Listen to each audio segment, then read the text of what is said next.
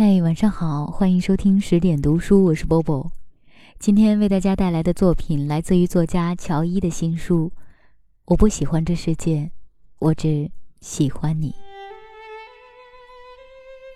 去年 F 君去日本出差，我在网上看到一个帖子：姐妹们平时怎么发短信调戏男朋友？各种答案，直接笑喷。正巧那天我换了新手机号，顺手给他发了条匿名短信：“老板需要特殊服务吗？”他没理，我又发一条过去：“寂寞小野猫热情似火，送货上门，包君满意。”过了好久，他打电话过来，第一句就是：“你在家很闲吗？”我特震惊：“你怎么知道是我？”只有你才这么无聊。想了想，又说：“我后天回来。”这么快？不是要下周吗？临时有变。没过多久，他同事来家里吃饭，聊到这次日本之行，同事说：“F 连庆功宴都没参加，正事儿干完，一秒钟没耽误的往机场赶，说家里没人，要回来照顾猫。”他四处看看，好奇地问：“你们家猫呢？”我的脸蹭一下红了。F 夹了块红烧鱼放在我碗里，面不改色地说：“他胆子小，怕生。”我恨不得把脸埋进碗里。F 君在外人面前那是十分严肃冷傲，人送外号 S man，而我恰恰相反，资深神经病，特别爱演。他经常骂我不当演员可惜了。在外面吃饭的时候，我突然停下来对他说。姐夫，我们这样做对得起我姐吗？起初他还会和服务员一起露出被雷劈的表情，久了就习惯了。昨天还特淡定地回了我一句：“你姐在九泉之下会祝福我们的。”有一回我心血来潮对他说：“我要演痴心男二号。”然后很快进入角色，对他咆哮。我才是最爱乔伊的人，我是不会把他让给你的。他在书架旁一边漫不经心地翻书，一边无所谓的回：“你拿去好了。”我愣了，剧情不应该这样发展啊！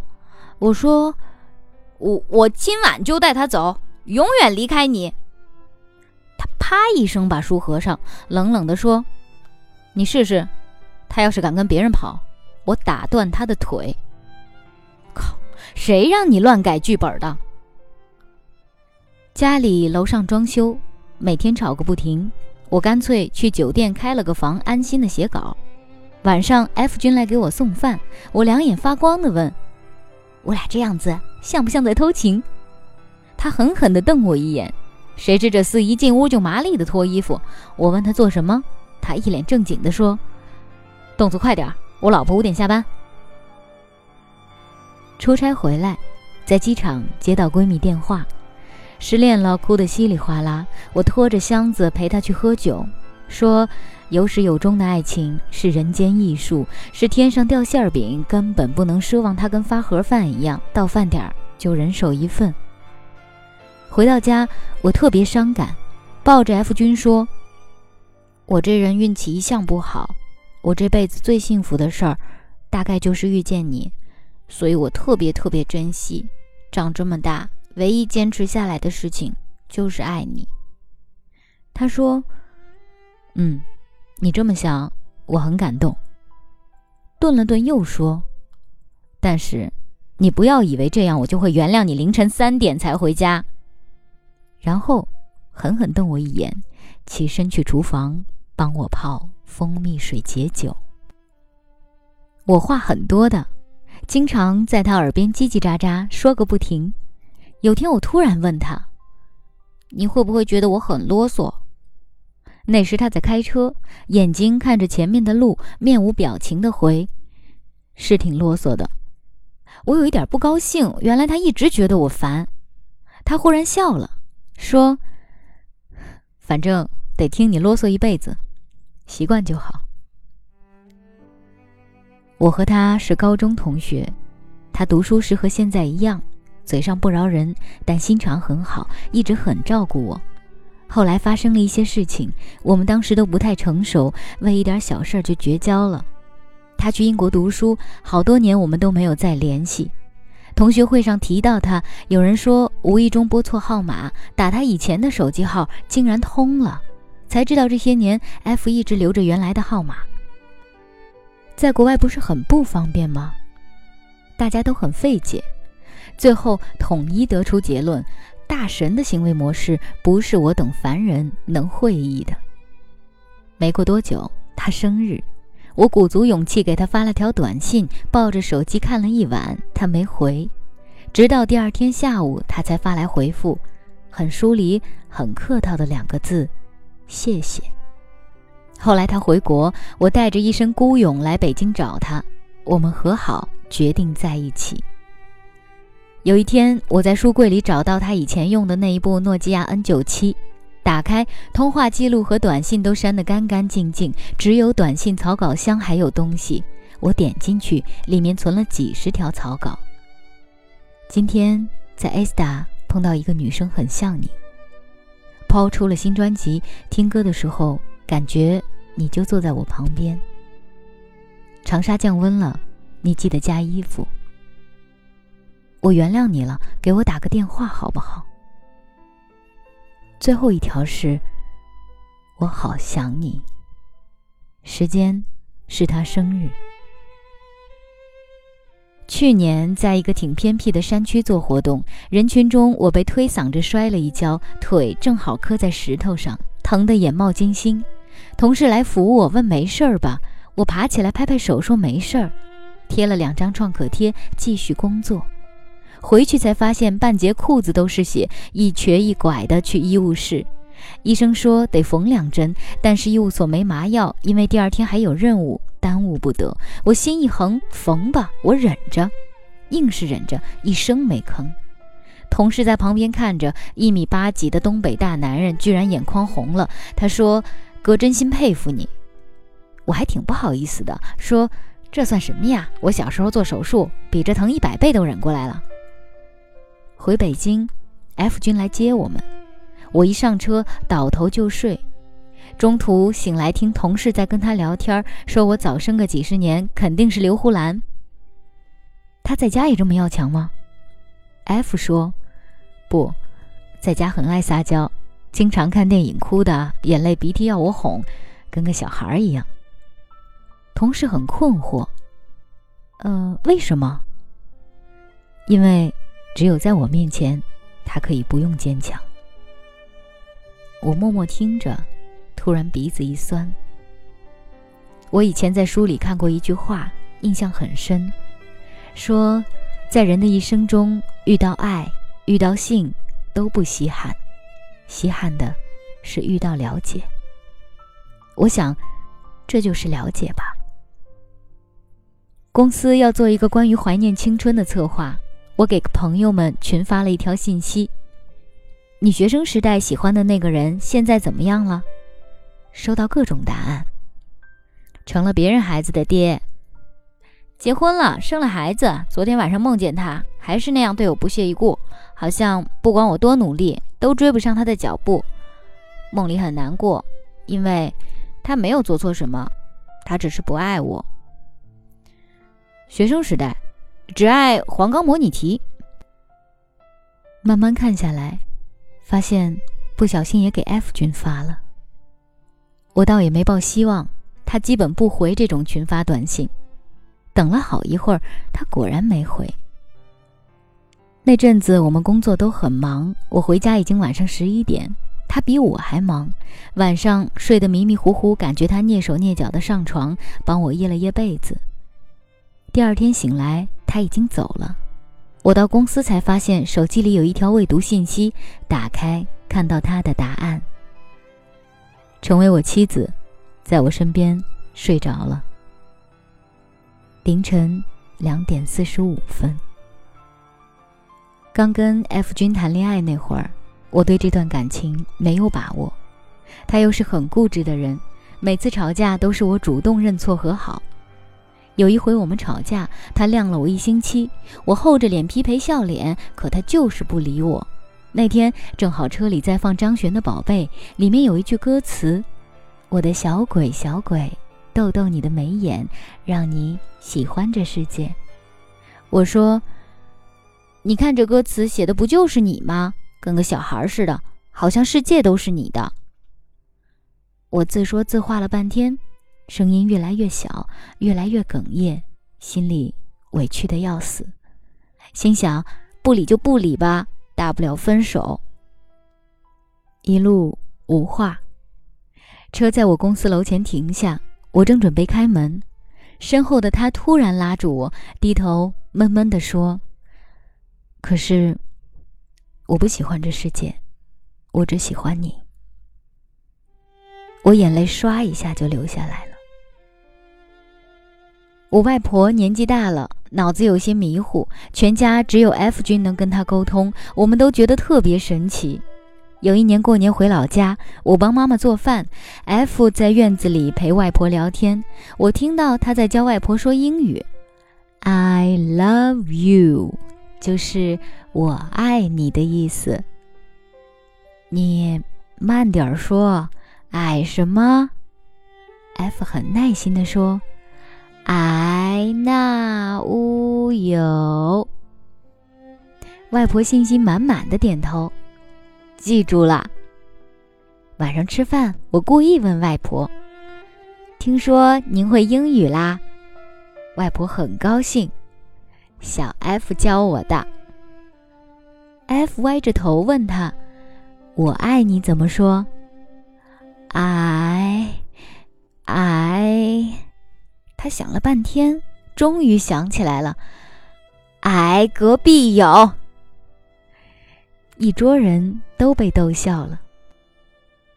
夜里，我出来倒水，看到外婆屋里的灯还亮着，以为她又忘了关灯。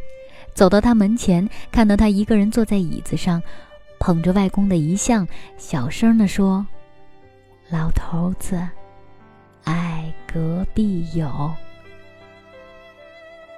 那晚睡觉，F 抱着我说：“外婆很孤独，我们要多回来陪陪他。”我突然很想哭。不熟悉 F 君的人都觉得他很冷漠、寡言少语，像块石头。只有我知道不是，他很温柔，是我见过最温柔的男人。他的工作需要长期出差，又不放心我一个人在家。临走前，我帮他收拾行李，他突然很孩子气地说：“你跟我一起走吧。”我说不要，因为是早上的飞机。第二天我醒来，他已经走了。我迷迷糊糊的起来喝水，看到他在冰箱上贴了纸条，走近一看，上书：“不要给陌生人开门。”我一口水喷出来，天雷滚滚的给他打电话。你把我当三岁小孩了吗？你是三岁小孩就好了，我去哪儿都能把你带在身边。我很喜欢搜集明信片，所以他每去一个国家都给我寄一张明信片回来。不久我就收到了好几张，但收信人分别为王建国、李胜利、王自强。我又天雷滚滚地给他打电话，他理直气壮地说：“为了让邮递员知道。”家里有男人，然后过几天我在淘宝上买东西，快递打给我电话，开口就喊申大勇。果然，这家伙把我收件人姓名也改了。F 同学，不知道你是否考虑过，让别人以为家里经常出入不同的男人，情况更加危险，好吗？领证的前一晚，我问他：“你是什么时候开始喜欢我的？”不记得了，可是，为什么是我呢？为什么不是你呢？我很小气，又爱吃醋，我也是。我怕自己不值得你喜欢，我也是。我没怎么谈过恋爱，不知道爱情是什么，我也不知道。他温柔的握住我的手，但我知道，一想到。能和你共度余生，我就对余生充满期待。十六岁时，我们共用一个课桌，胳膊与胳膊相距不过十厘米，我的余光里全是他。二十六岁时，我从清晨醒来，侧头看到阳光落在他脸上，想与他就这样慢慢变老。也许，这就是爱情吧。今天这篇文章就为大家读到这儿。在读它之前，我以为自己早就已经忘了爱情的样子，现在可能是想起来很多吧。今天就是这样喽，晚安。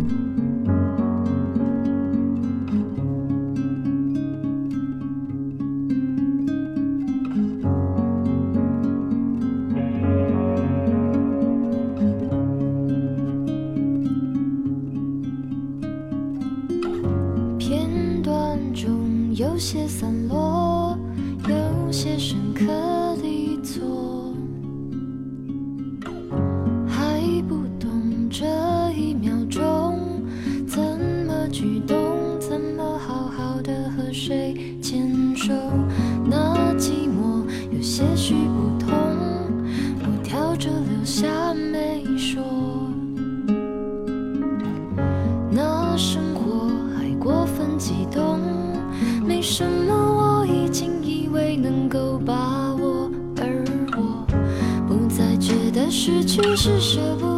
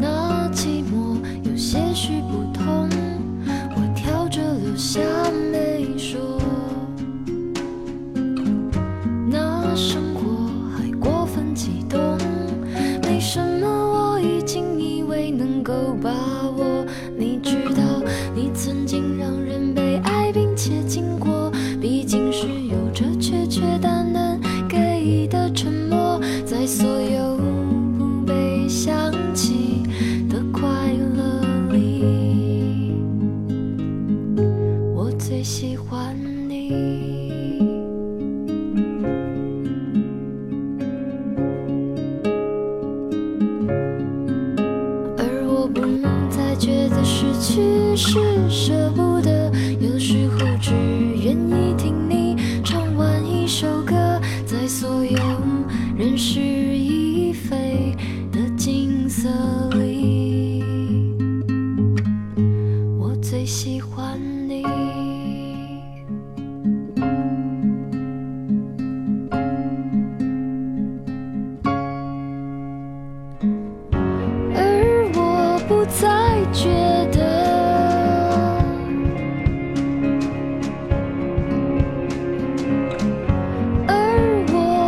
再见。